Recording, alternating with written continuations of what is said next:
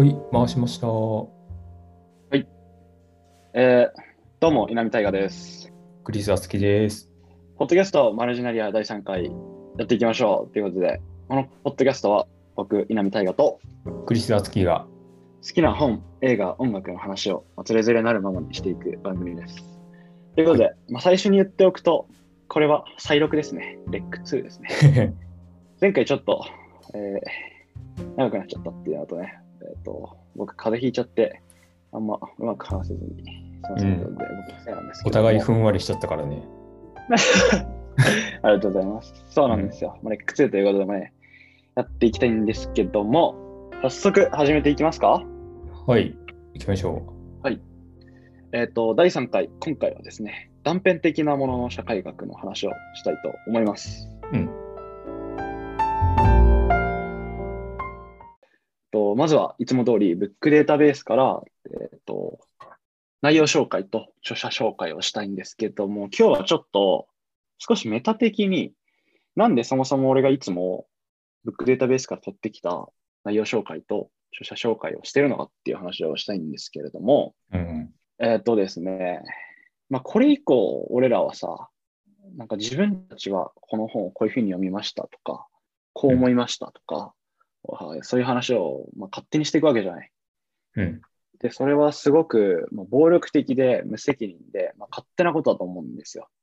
うん。で、まあ、それが悪いことではないし、まあ、悪いことじゃないと思うからやってるんだけども、まあ、聞いてる人がさ、こう、それで、まあ、面白そうだなと思ってくれたらいいけど、なんか、そんなそうだなとか思う可能性だって十分にあるわけで、で、とりあえずこう、うんそうそうそう、勝手な解釈とかを話す前に、まあ、客観的って言葉が適切かわからないけども、そうね。うん自分たちのこう解釈の届かないというか、自分たちの手の手の届かないところにある、まあ、情報だよね。置いてある情報っていう、まあ、外部情報のようなものを一度、えー提示してから始めたいなと思ってるんですよ、毎回。うん。うん。なので、内容紹介と著者紹介を毎回ブックデースから取ってきたものを、まあそのまま読んでるんですけども、うん。うん。これはですね、僕ちょっと今日は実験的なことをしてまして、なるほど。えーまあどういうどういうことかっていうと、まあ、本読んだことある人ならわかると思うんですけども、えーまあ、他者理解には暴力性が含まれるとか、そういう話をね、本でされてるんですよ。うこのん。本の中でそういう話がありまして。だから、まあ、自分たちがこうやって、まあ、まず客観的な情報を提示するっていうことは、まあ、その暴力性を理解した上で、こうちょっと何予防策じゃないけど、なんか対処をするっていうつもりでやってるので、まあ、まだ本の話は始めてないんだけど、実はちょっとこの行為自体本に関わってるんですよ。面白くないですか？ちょい、ちょいドヤ顔が入ったけど。よかった。なるほどね。音声、音声メディアでよかった。音声メディアでよかったなな。そう、自分でね、ちょっとね、ここでやってんすよ。どうですかって言っちゃうのはダサいんだけども、ちょっと説明したくてですね。うん。そこの背景があったっていうね。そうそうそう、ドヤ顔がね、バレないならよかったですけども。ということで、内容紹介と著者紹介をしていきますね。はい。えっ、と、内容は、路上のギター弾き、夜の仕事、元ヤクザ。人の語りを聞くということは、ある人生の中に入っていくということ。社会学者が実際に出会った解釈できない出来事をめぐるエッセイ。ということで、えー著者についてはですね、岸正彦、1967年生まれ、社会学者、大阪一律大学大学院文学研究科単位取得大学、博士過去文学、龍谷大学社会学部教員、研究テーマは沖縄被差別部落生活史。著書に町の人生、軽装書軽装書房2014年などがありますということで、これちょっと古いのかな、まあ、でも書いてあるものを読んだんですけども、まあ、うん他にもね、たくさん著書があったりするけど、えー本の出版社は朝日出版社で、えー出版が2015年9月30日なので、ここに書いてある情報はちょっと古いかもなんですけども、うん。こんな感じで大丈夫そうですか？おっす、オッケー。です。じゃあ、早速、まあ、どういう本なのかとか、うん。どう思いましたみたいな話を始めていきたいんですけども、えっ、と、まあ、イントロダクションから始まって、最初の章に、人生は断片的なものが集まってできているていう話があるんですね。うん。で、ここで、あの、岸さんは、なんか小学校に入る前ぐらいの時に奇妙な癖があったと。うん。で、それは道端に落ちてる小石を適当に拾って、それをじじっと眺めてると。でそしたらその石が、無数にある小石の一つでしかないものが、この小石になる不思議な瞬間があると。うん。うん。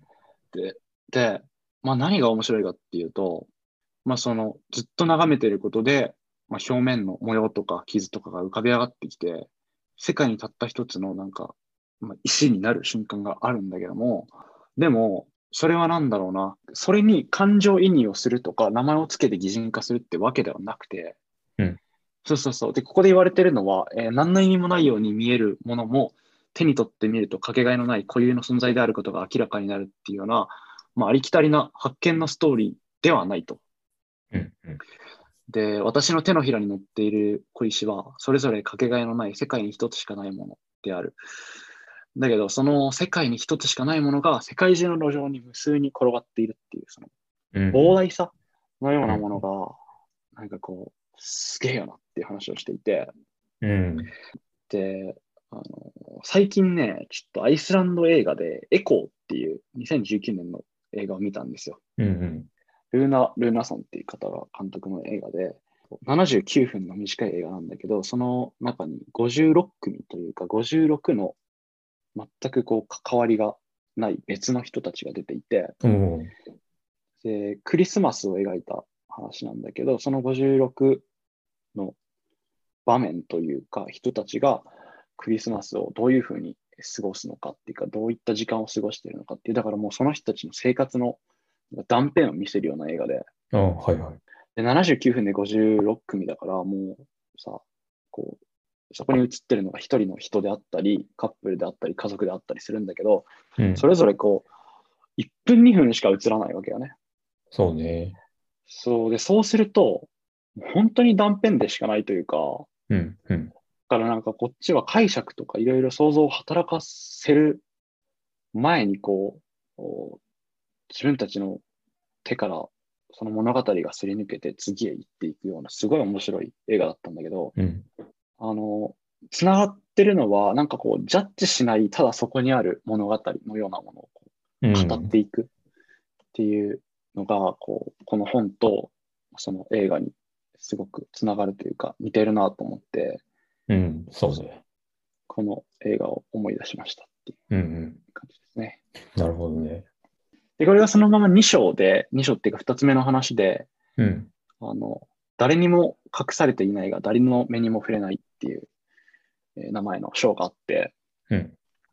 そこであの、ヘンリー・ダーガーっていう、あの、アウトサイダーアートの代表格のさ、えっ、と、人知れず50年以上、まあ、物語とか絵とかを自分の部屋で描き続けてきて、亡くなった後に作品が発見されたっていうアーティストがいて、その人のうん。例とかを取って話してるんだけど、ヘンリー・ダーガーの場合は、まあ、発見されたわけじゃない、その人の作品が。うん。うん。で、これもちょっとね、最近見た映画で、あのビビアン・マイヤーを探してっていうアメリカの2016年ああはいはい2000そう2013年の映画なんだけど、これも、まあ同じような感じで、ビビアン・マイヤーっていう、今はすごく有名な写真家なんだけど、この人も生前には一切作品を発表してなくて、うん。うん。で、こう、偶然作品が発見されて、まあ、それが世界に出て評価されたっていう人なんだけど、うん。この人たちの場合はさ、こう、亡くなりました、発見されましたっうんていうのがあって、で、多分世界には、亡くなった、で何かを残したけど、発見されなかったっていう人も多分、莫大にいるはずじゃない。うん。うん。で、これがすごく面白いなと思って、で、その次に、最初からなかったものがあると。はいはいはい。まあ、どういうことかっていうと、まあ、みんながみんなそういうわけじゃないじゃん。多分、こう、亡くなった人が何かすごいものを残してるかって言ったらさ、みんながみんなそうじゃなくて、うん。まあ多分、基本的には何もね、こう、目を張るようなものは残してないと。うん。だけど、最後に、最初からそこに存在してるけど、誰に、誰の目にも触れないものがあるよね、とうん。うん。いうことで、これがすごく美しいというか、うん本当に取るに取るに足らないんだけども、こう徹底的に世俗的で孤独で、こう膨大な素晴らしい語りってものがたくさんあって、一つ一つの語りが無意味であるからこそ美しいと思うっていうようなことがね、最初に言われていて、うんうん。だからそういう物語を、まあ、集めたというか、そういう語りがね、えー感じられる本だよね、これはね、うん。と思いましたっていうね、そうねで。すね、僕の感想は。うん。なんか、だからあれだよね、その、まあ、最近だと、なんか多様性重要だよねみたいな話があってさ、で、その中で、なんか、同性愛とか、まあ、他のなんかその、ビジュアルのコンプレックスだったりを、まあ、苦しまなくていいんだよみたいな話があったりするけど、まあ、そこの、なんだろうな、トピックの大小関わらず、なんかやっぱり、なんだろうね、そういう何か主張をせずに、自分の中だけで完結して、なんか人生を終えていく人もいるし、それがなん、か別に正解とか何が良くて何が悪いっていうのもあるわけじゃないけど、うん。自分たちだけでは評価できないというか、そういうことに美しさを感じるというか、うんうんうんうん。っていううん、話で、で、まあ、その、マイノリティの主張みたいなのもさ、なんかやっぱり、どうしても、待って、選挙カーが通ってるんだけど、いいよ、いいよ。なんかどうしても、その、うん。同性愛者とかのラベルというか、うん。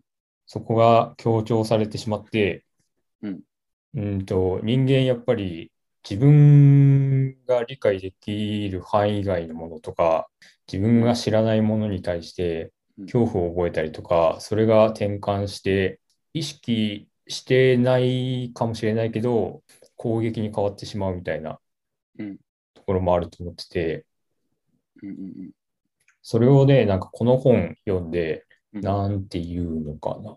まあ多様性って、あんまり言い方良くないかもしれないけど、その多様性大事だよねって言ってるトピックの中にもさ、その有名なものというか、多様性の中で、まあ最近だと同性愛とか、まあ結婚した時に名字変えなくてもいいよねみたいな、なんだろう。結構大々的に取り上げられてるトピックがあったりもするけど、うん。この本の中で紹介されているような、本当にすごい個人的な生活に落とし込まれた、もうマイノリティというか習性みたいな、その人なりの習性みたいなのを紹介してる本なんだけど、やっぱりそこで考えたときに、ごめん。館内放送入った今。僕今あの、コロナの隔離でですね、ホテルにいるんですよ。海外からの帰国者と、はいはい。で夕食の、夕食が部屋の前のドアノブに引っかかってたんですよっていう、ああ、なるほどね。ニートのお母さんみたいな感じですちょっと夕方に撮ってるからね、そういう時間帯ですね。そうですね。そうそう。で、話戻すと、うんその大々的に取り上げられるようなマイノリティのトピックも、この本で語られているような、うんうんまあ普通、普通って言っていいのかな。大半の人が生活していく中で目に触れないようなうん。生活をしている人というか、うんうんうん。うん、そうだね。そういう人たちをなんか知ることによって、自分が何かしら知らない、わからないものに出会ったときに、なんか距離を置いて攻撃してしまうっていうことを防ぐというか、防げる考えを持てるというか、単純に別に自分がその人たちの存在を知ったからといって、何か悪い影響を受けるわけじゃないし、うんうんうん。それこそ、なんか、なんだっけ、ツイッターかなんかで見たけど、別に名字が、結婚して名字が変わる変わらないの話というか、法案が可決されたからといって、うん。自分たちの生活に悪影響を受けるわけじゃないみたいな話をしてるのを、あーどっかの国の議員さんが 語ってたのを見たんだけど、ニュージーランドのああ、そうか、そうか。議員さんだよね。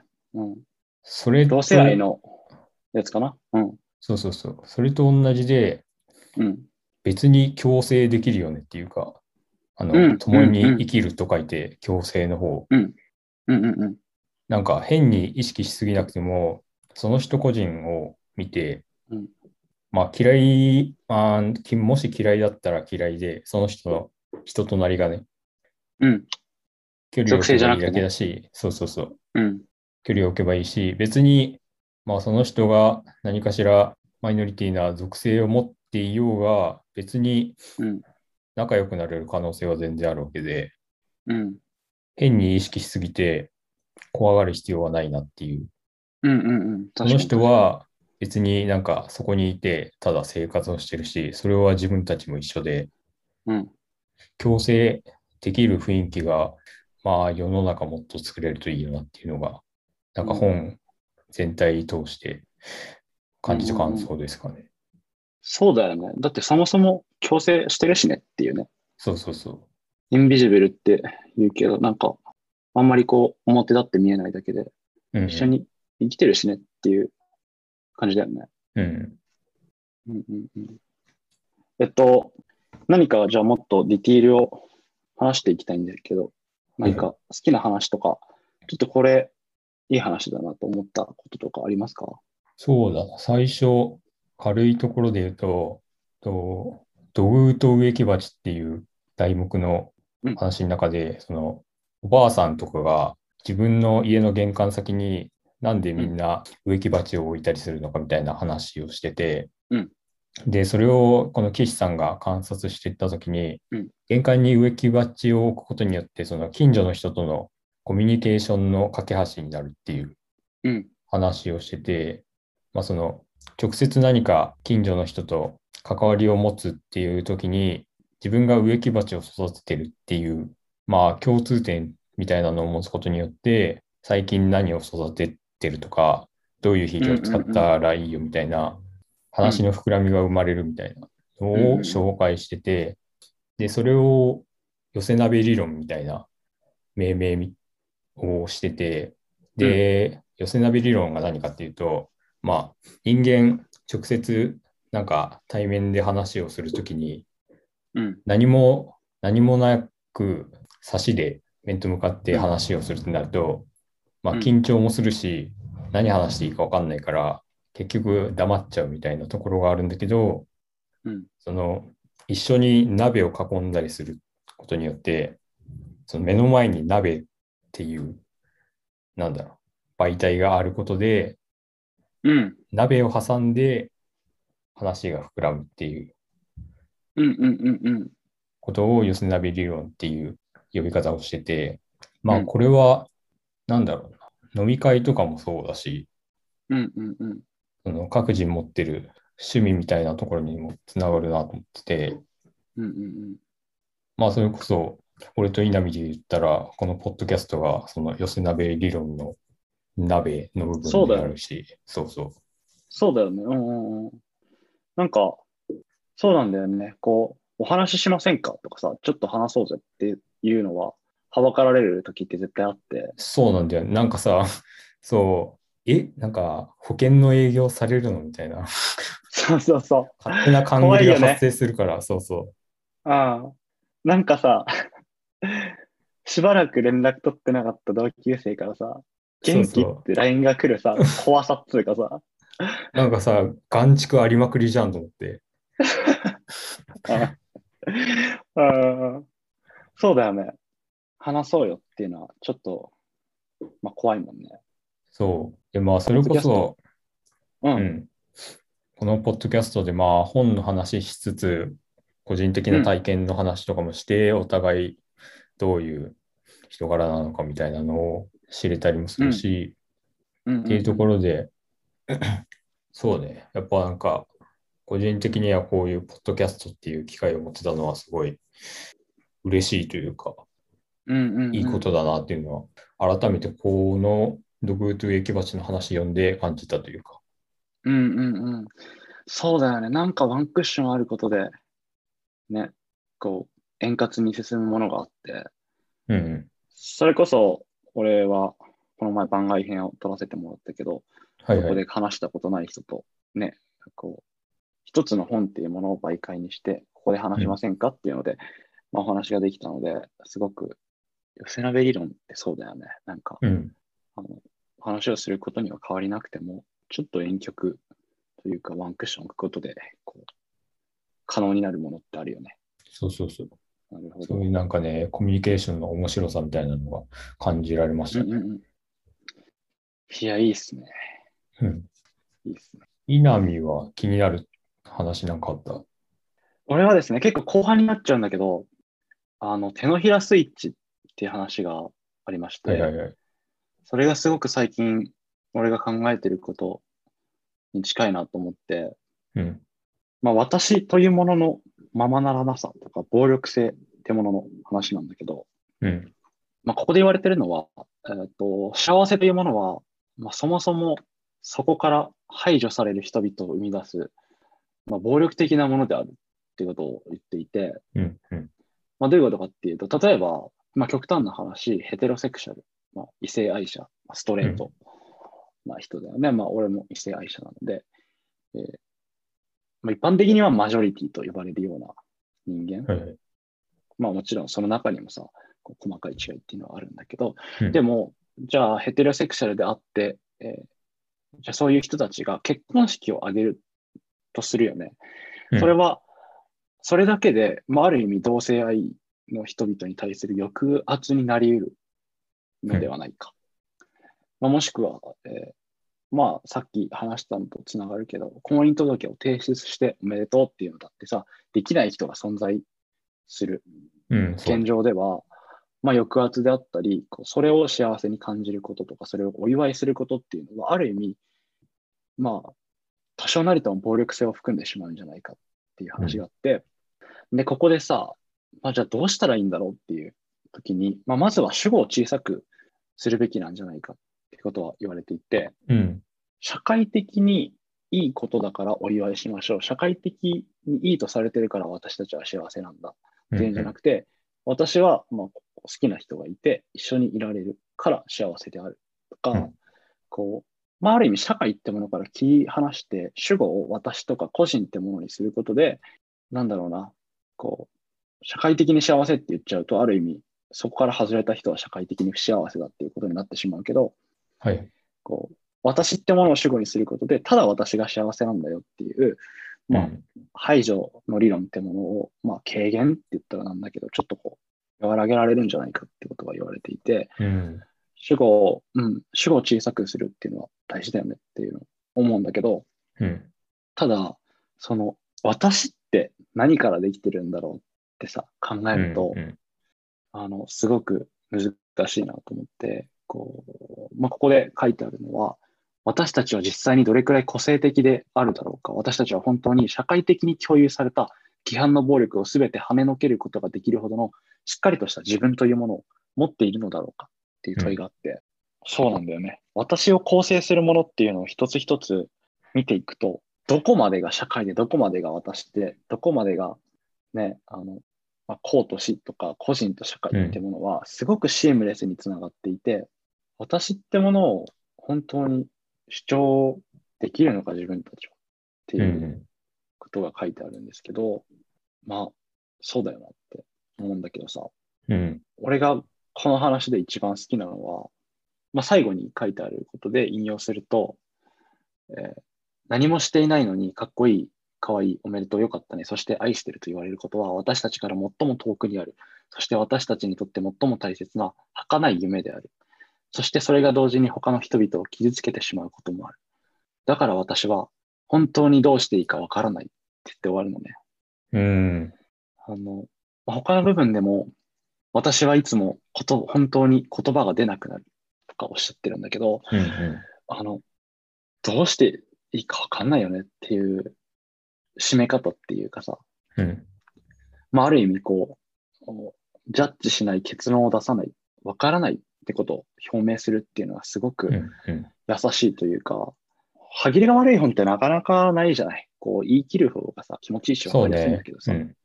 ここに、なんつうんだろうな、自分以外にもわからないって悩んでる人がいるってことはさ、こう、本当にどうしていいかわからないって書いてもらうことで、読んでる側がわかると思うんだよ。うん、そうね。それこそなんか、この岸さんは社会学者っていう、学者っていう立場だからさ、うんうんうん。自分が研究した、まあ、事象に対して、基本的には何かしら結論を出さ、出さなきゃいけないしさ、うん。まあ、形として定義しなきゃいけないっていうところが基本的にあると思うんだけど、そういう立場の人も、この断片的な人々の生活を見た上で、わからないって言ってくれるっていうのは、まさに。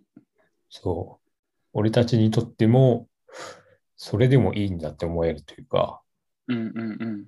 なんか変に背負い込まなくていいなっていう、結構その辺は心が、うんと、気楽になったというか、結構軽くななったかなっていう。そうね。なんかすごく誠実だなと思いましたね。わからないって言えることが。うん。はい。そんな感じですね。何か。他に気になった話はありますか？そうだな。いや、それこそこの手のひらスイッチの話で言うとさ、うん。さっき言ってた個人をどうやって定義するかみたいなところは、やっぱり俺も考えてて、うんどうしてもなんかその人自体がどういう人なのかみたいなのは、絶対になんか社会的な軸が必要だし、うん。その、それこそ職業とかさ、うんうんうん。どういうところに住んでて、どういう、なんだろうな、まあ、うんと、まあ、母親で父親でみたいな話もそうだし、うん。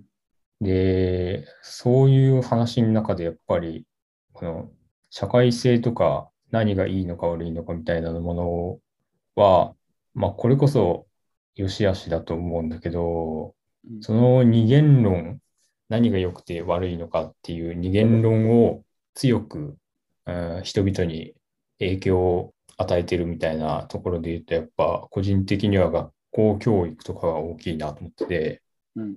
やっぱり学校の中だと体育とかで運動できる人が、まあ、上位だよね、みたいな考え方もあるし、うんうんうん。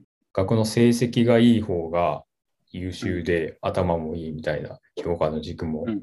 あったりするけど、うん。まあ、それに苦しむ人もいるし、その評価軸によって救われる人もいるし、まあ、それこそなんか、うんと、俺はある程度、なんていうの、なんか言い方が嫌嫌味っぽくなるけど、ある程度勉強をしたからこそ大学に入れたわけで、うん。っていうなんか助けられた部分もありつつ、うんうんうん。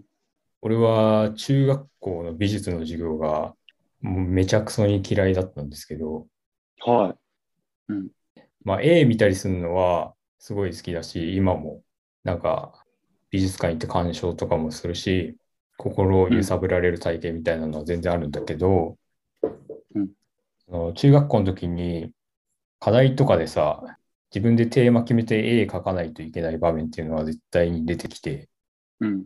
で、もちろん絵が下手だから、なんか自分がイメージした通りの絵は描けないし、満足もできないんだけど、うん。そっから派生して、なんていうの、うちの学校だけなのかもしれないけど、その完成した課題を先生がなんか教団のところでみんなになんかこういう、この人はこういう絵描きましたよっていうのをどんどん生徒たちに見せていくのね。うん。その時間が俺はすごい嫌で、なんかやっぱりうん、授業をしてるとさ、どうしても、うんと、社会的に評価されてる絵がどういうものかっていうのが、美術史の流れの中で紹介されてて、うん。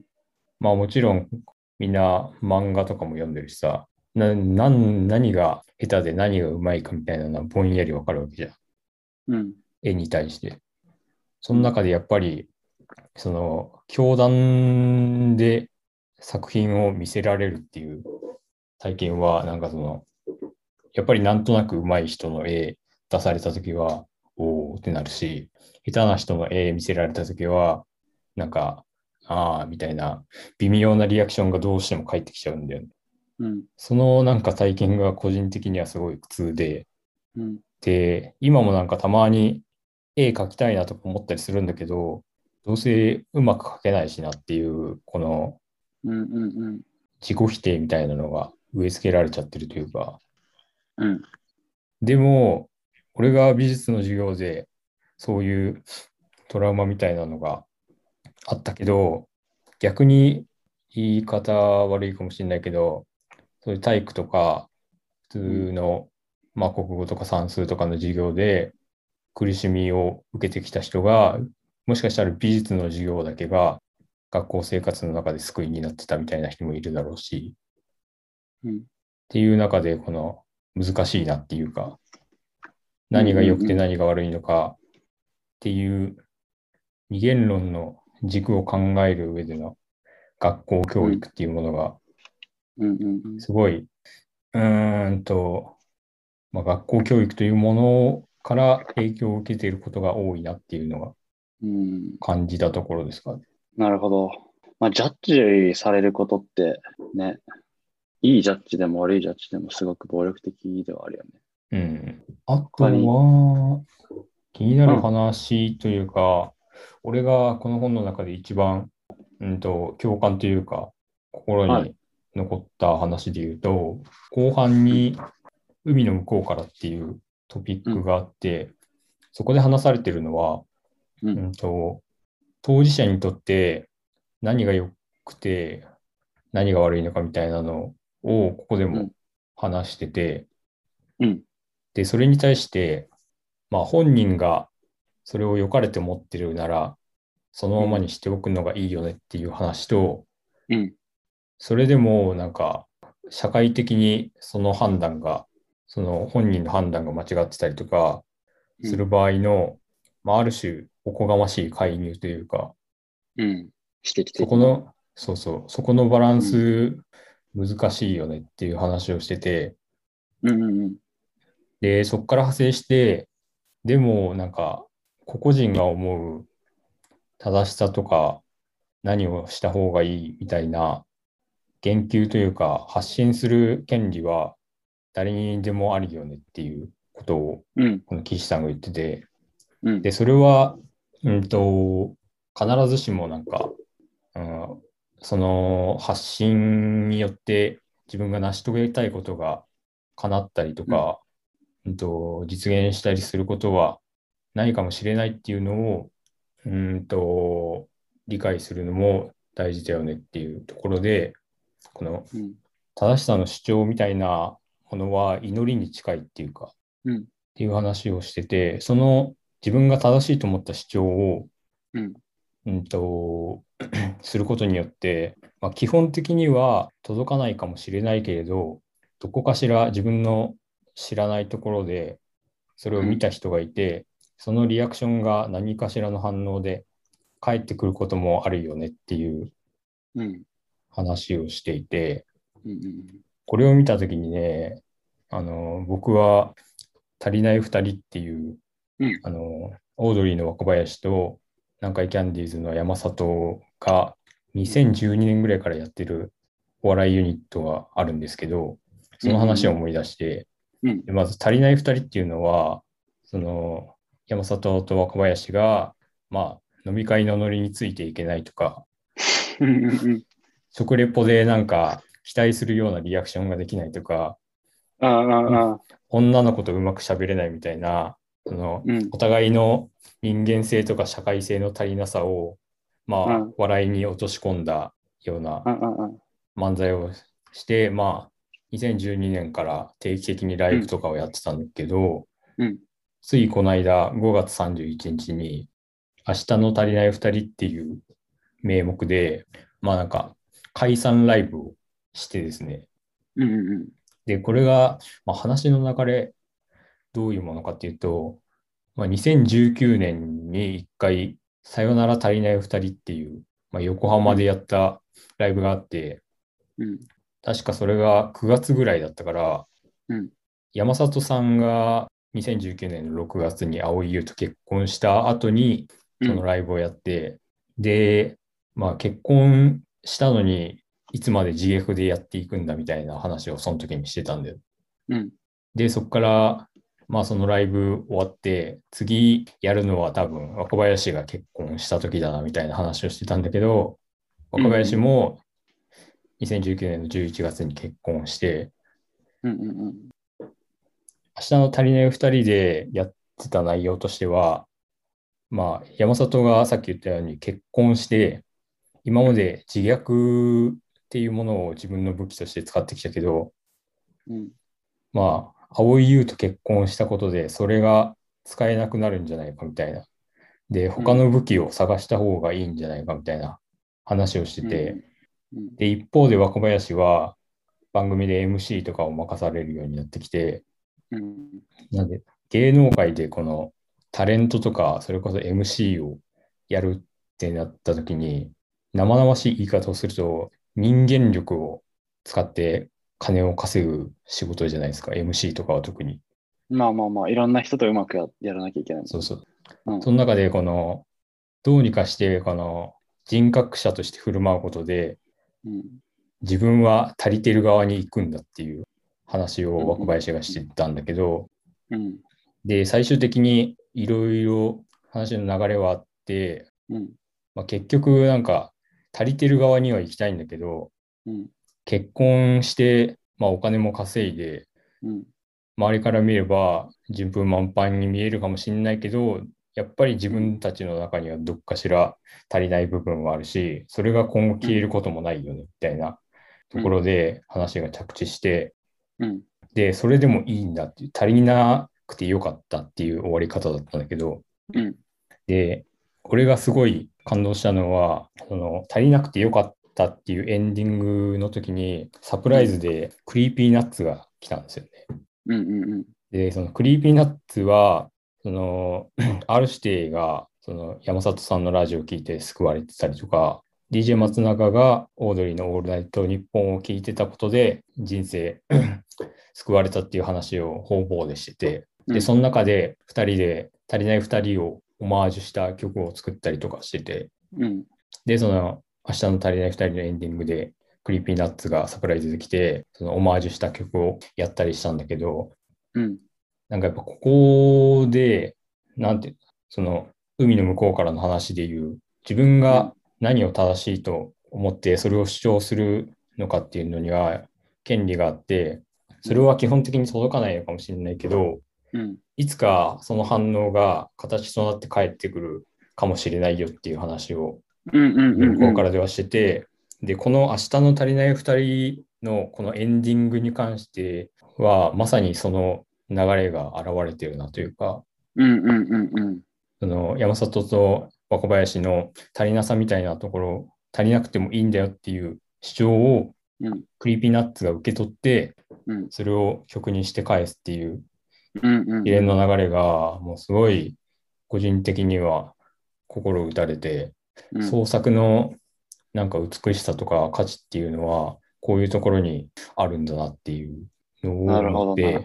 号泣です。号泣ですね。高級ですね。なるほど。なるほど。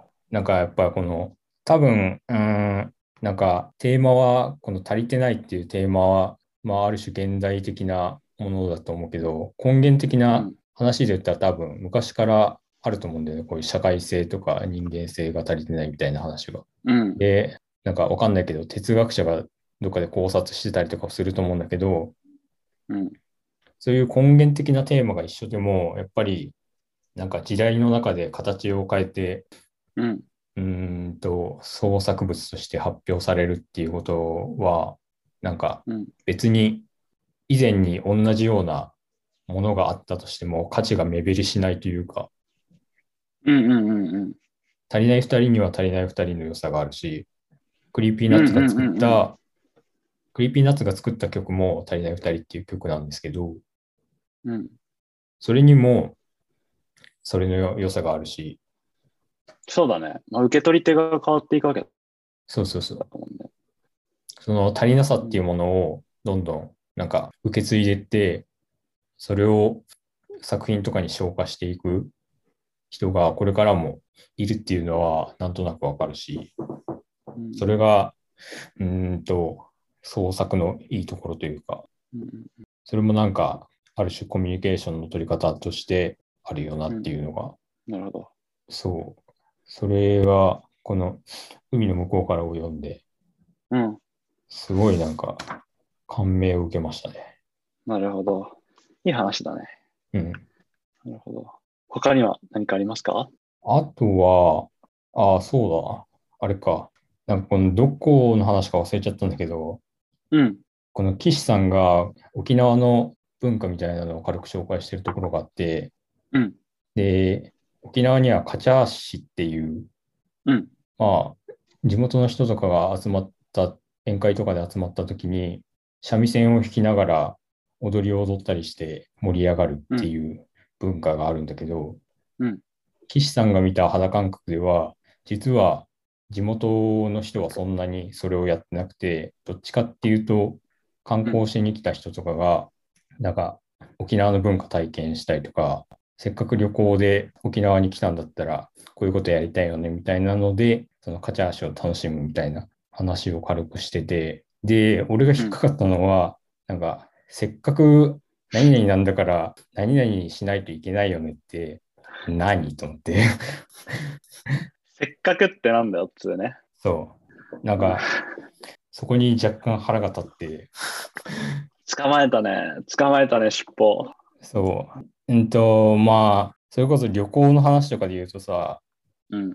まあ何人かで集まって、んなんだろう、例えば北海道行こうとかってなった時に、まあせっかく北海道来たんだったら、札幌雪まつり見ないとダメっしょみたいなうん話はあると思うんだけど、なんかそれを、うんと、個人で思うのは全然いいんだけど、うん。なんか強制すんの違くねっつって俺は感じちゃうというか、うんうんうん。そう。なんか、せっかくっていう枕言葉を使って、なんか、お前が思ってることを強制してくんなよって 思っちゃうんでね。せっかくね。うん。そうだよね。まあなんか、そうそう、仕事とかだとさ、うん。まあやらなきゃいけない場面があったりするし、うん。せっかくっていう言葉を使うのは全然わかるんだけど、うん。なんかそういう生活の中で、せっかくって他人に言い聞かせて何かをやるっていうことの、なんか、微妙な感じが、すごいああ、あるね。あるね。個人的には嫌いで、だからその、せっかくを考えたときに、うん。まあなんか多分、俺もやっているかもしれないんだけど、このせっかくに関しては。うん。なんかやっぱり、その自分が思ってない方向に強制されてしまう雰囲気というか、うん。うん。そう、この、だから俺飲み会とかもそういう、なんか飲み会っていうイベントでうん雰囲気が固定化されたり、なんかうん盛り上がらなきゃいけないみたいなうん。感情をなんか縛り付けられるみたいなのがうん。すごい嫌で。そういう飲み会とかなんかイベントで、こういうイベントだからこういう感情にならなきゃいけないっていうのが、すごい俺は苦手なんだけど、うん。そういう側面がこのせっかく何々なんだからっていう文言にも含まれてるというか、せっかくってそうだよね。なんか、うん、その飲み会もそうだけど、なんか、いわゆる正しいとされていることをしなきゃいけない、その場でみたいな。うん、観光地でね、ちょっと高いけど、せっかくここまで来たんだからこれ食べようよ、みんなで、みたいなうん、のとか、あるよね。そう。で、なんか自分の中ではそんなに乗れてないんだけど、まあ場の雰囲気とかもあるから、うん若干嫌だと思いつつ乗らなきゃいけない感情は絶対にあるじゃん。うんうんうん、そうだね。そう。それが辛いから、うん俺はなんか、それがさ、なんか、人数多くなればなるほど、その雰囲気が強くなるじゃん。うんうん、まあ言え言えないよね。みんな、あ、せっかくだからって言い出したら。うん。だからあんまり、なんか、大人数で何かしたりとかしないんだろうなっていうのは、なるほどね。そう個人的には考えて。はいはいはい。まあ、僕はあの、そのクリス君とせっかくに関する話で一個 あるんですけど、今繋がったんですけどね、その大人数ね、大人数足りーなみたいな話と、うん。あの、さ、広島を一緒に観光したじゃない、一度。はいはい。まあ、そもそもさ、あの、初めから意味わかんなくて、なんか俺が 広島いるっつったらさ、なんか行くわ、みたいな感じで、栃木から来たよね、広島。いきなり。次の日にはいて、広島にクリスが。意味がわかんないですよ。ね。で、今さ、俺らはこうやってポッドキャストやってるし、まあ、なんか聞いてくれてる人がどれだけいるかわからないけど、俺ら別にそんな仲良くなかったんです。あの時はそうだ。だって、高校卒業してから、てか高校生の時は学校の外で会ったことないし、高校卒業してからも別になんかご飯行くみたいなことなくて、ないね。想像してみてほしいんだけど、高校の友達、学校の外で会ったことありませんってやつが、あの、自分が広島にいるって言ったら、栃木から広島来るってさ、怖くね？いや、まあ怖くなかったんだけど、実際は全然、なんか、そうか、客観的に見ると激ヤバムーブしてるな。そうそうそう。いや、なんか冗談で、まあ全然怖くはなかったし、うん。楽しかったんだけど、お母さんが広島出身なんだっけ？まあ、なんかこう、知り合い父親の父親の家系があ、お父さん。広島の方だったかうんら、そうそうそう。そう、それでクリスが広島来て一緒に観光したんだけど、なんか暇になってどこ行くみたいな話をしたときに、ちょっとこう市内から離れた3、40分バスで行くところに水族館的なのがあって、夏だったし、まあ水族館行くかって水族館行ったんだよね、俺ら。はいはいはい。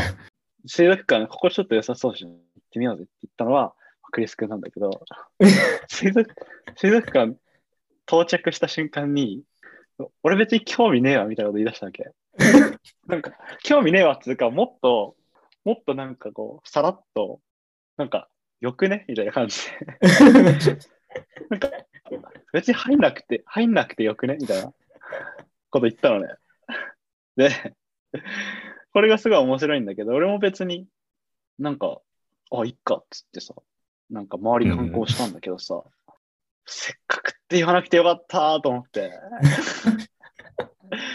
今の話聞いて、せっかくって言ってたら、俺ボコボコにされてたのかなと思って。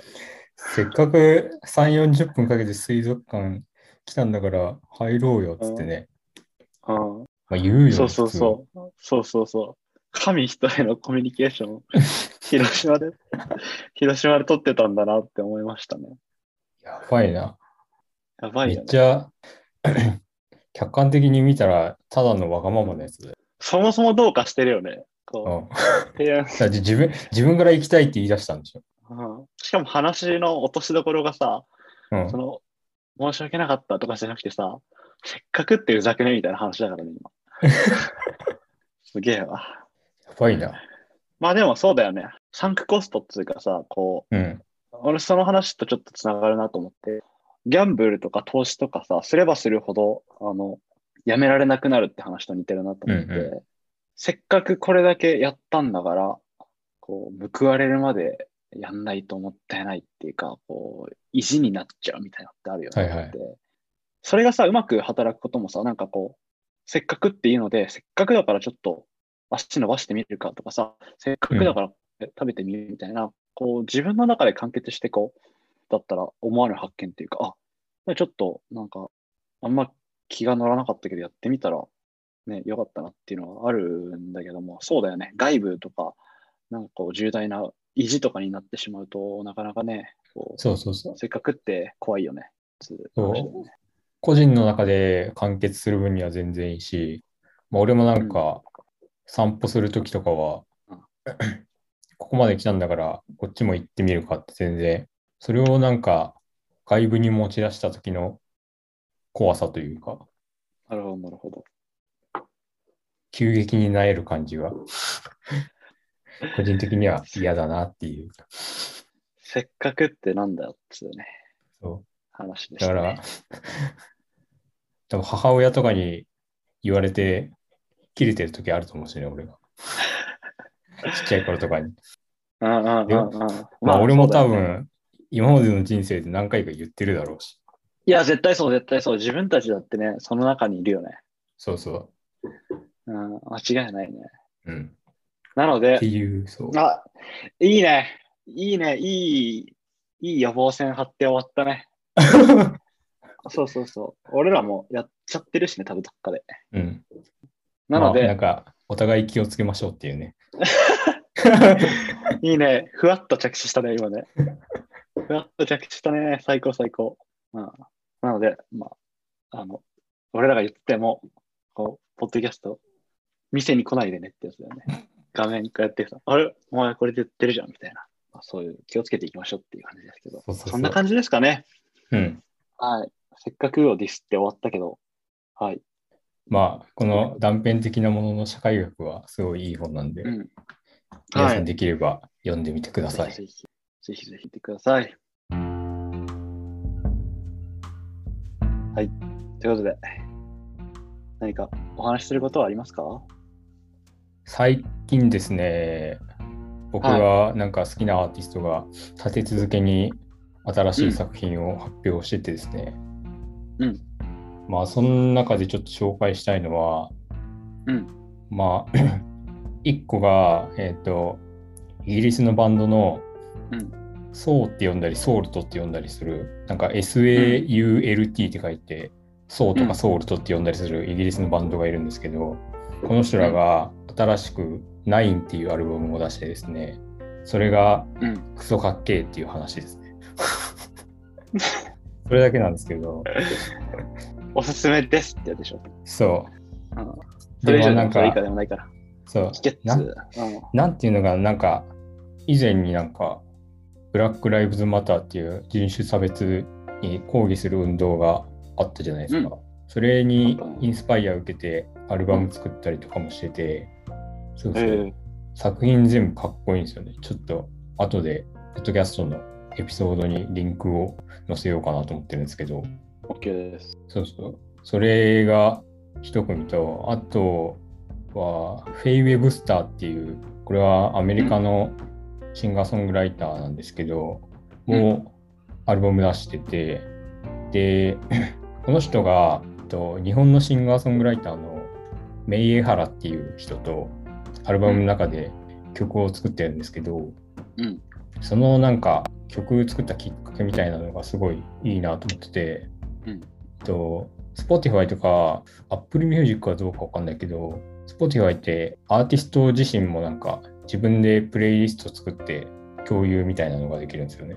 で、それをうん。ユーザーが聴けるみたいな。うん。で、フェイビーブスターがなんかお気に入りの音楽まとめたプレイリストみたいな中にこのメイエハラの人の曲が入ってて、うんで、それをまあ聞いたか見たメイエハラ自体がうん。フェイビーブスターとコンタクトを取って、まあ仲良くなって曲を作るに至ったっていう話なんですけど、その 仲良くなる流れの中でお互いに好きな音楽とかお気に入りの曲をプレイリストにまとめて交換し合ったっていう話があって。それがなんかすごいいいなと思って、そのうん。メイエハラがなんかストインスタのストーリーで言ってたんだけど、お互いにまあ 聴いてる音楽は全然違うかったんだけど、うん。まあ、その中でも共通点みたいなものが見えたし、そういうのがあったから曲を一緒に作ったっていうのをちらっと話して、なんかそういうコミュニケーションの図り方も全然あるし、すごい素敵だなと思って、うん。そう、なんか、なんだろう。まあその寄せナビ理論の話じゃないけど、うん。うん。まあ誰かとコミュニケーション取るときにこういう媒体が何かを挟む媒体っていうものがいろいろあるとすごい楽しいよなっていうのが感じて、そう、その話がすごい良かったです。ペイウェブスターのアルバムは名前なんだったっけなちょっと忘れちゃったんですけど、なんかうん。アルバムの中にそれこそ Better Distractions っていう曲が入ってるんですけど、それは、えっ、と、なんかバラク・オバマがさ、うん。年末になんか恒例で自分が今年読んでお気お気に入りだった本とか聞いて好きだった曲のプレイリストまとめたりして発表とかしてるんだけど、その中にそのこのフェイウェブスターのベターディストラクションズが入ってたりとかしてて、うん。うん。まあそういうのもあってなんか最近知名度上がってきてるんですけど、うん。この人はね、うん、俺らの1個下だから23とかなんだけど、今。うんうんうんうん。すごいなんかメランコリーな感じというか、うんその 人の孤独みたいな話も歌ってて、うん。すごいいいんですよね。だから、これもなるほど。リンク貼っとくんで、ちょっと気になる人は聞いてみてください。OK です。クリスの音楽のおすすめの話でした。聞いてみてください。うん。今日聞いてるからな、クリス。そんな感じですかね。うん。うん。めっちゃ聞いてるよね。そう。ひたすら自分が好きな曲シェアしてるから。いいね。前も言ってたけどね、そうやってこそうそう。う、なんか共有していくのはいいいいよね。うんうん。そんな感じですかね、今回は。そうっすね。はい。そうですね。えっ、と、断片的なものの社会学はいい本なので、読んでくださいっていうのと、まあ、感想とかね、あれば、お互いの、えー、Twitter でもインスタでも送ってきていただければ嬉しいし、まあ、常に本のおすすめ、ゲストで、ね、誰か来てくれる方がいたらお待ちしてますので、っていう感じですかね。そうね。それこそね、うんこの、まあ、俺と稲見でやってもいいけど、音楽のなんかプレイリスト作って、それ交換して、それについて話すとかもね、全然ありだし。そうだね。ゲストさんも、なんかこう、外部を僕たちはウェルカムなので、そうそう。ねそんな感じでゆる、ゆるくやっていければ。そうだね。よくやっていきましょういっう。す。それで、第3回、終わりますか？うっす。ありがとうございました。ありがとうございました。また。